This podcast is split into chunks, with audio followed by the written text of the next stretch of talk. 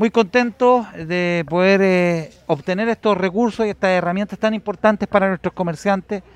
Y aquí hay un trabajo en conjunto eh, entre el municipio, comerciantes, Cercotec, que nos apoya con el financiamiento de esto, que es muy importante, y la confianza que hay de estas 32 personas que se adjudicaron este proyecto del barrio, que pertenecen al barrio comercial de Condorito. Así que feliz y contento de que puedan obtener esto porque esto los va a ayudar a cada uno de ellos a poder espantar o controlar un poquito más esta pandemia.